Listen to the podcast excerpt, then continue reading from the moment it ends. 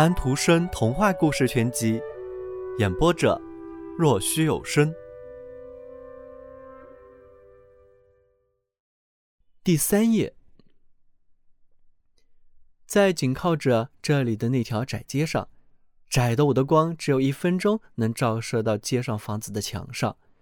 不过，在这一分钟里，我已经可以看清楚街里那来去匆匆的事项了。我看到一个妇女，十六年前他还是一个孩子，他在乡间牧师的老房子的院里玩，玫瑰篱笆年久失修，都不再开多少花了。它们的枝子很乱，一些伸到了小路上，一些伸进了苹果树中间。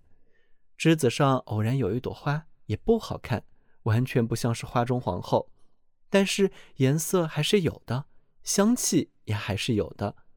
我倒觉得牧师的女儿才是美丽的多的玫瑰。她在这杂乱的玫瑰篱下的小凳子上坐着，亲吻着她那直脸已经破了的玩具娃娃。十年之后，我又看见了她。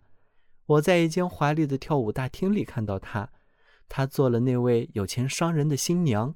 她的幸福使我高兴。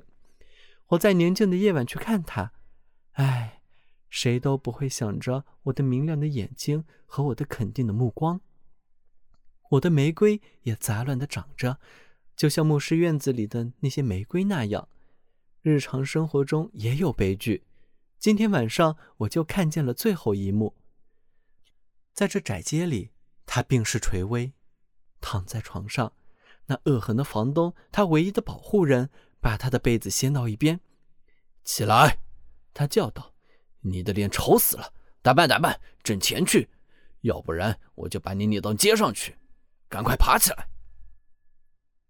死神已经爬上了我的胸口，他说道。啊，让我休息休息吧。可是房东把他拽了起来，在他脸上抹了些脂粉，在他头发上插了一两朵玫瑰，把他拉到窗前坐下，点燃的烛就在他身旁，然后走开了。我看着他，他一动不动地坐在那里，手垂到膝上。一扇窗子被风吹了回来，一块窗玻璃碎了。然而，他静静地坐着，窗帘在他周围飘动着，像火光一样。他已经死了。从窗子那里传来给死者的说教：“我的牧师屋子外面院子里的玫瑰花。”小朋友们，今天的故事已经讲完了，请闭上你们的眼睛吧。晚安。